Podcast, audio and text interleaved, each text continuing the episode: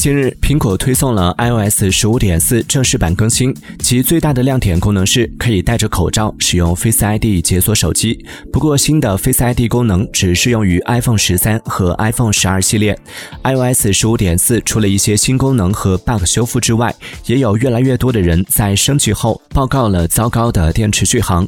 一些网友称，苹果 iPhone 十三 Pro Max 手机只能维持半天的续航时间，而旧版 iPhone 十一手机在二十。四小时内，电池电量减少了百分之八十，屏幕开启时间为两小时。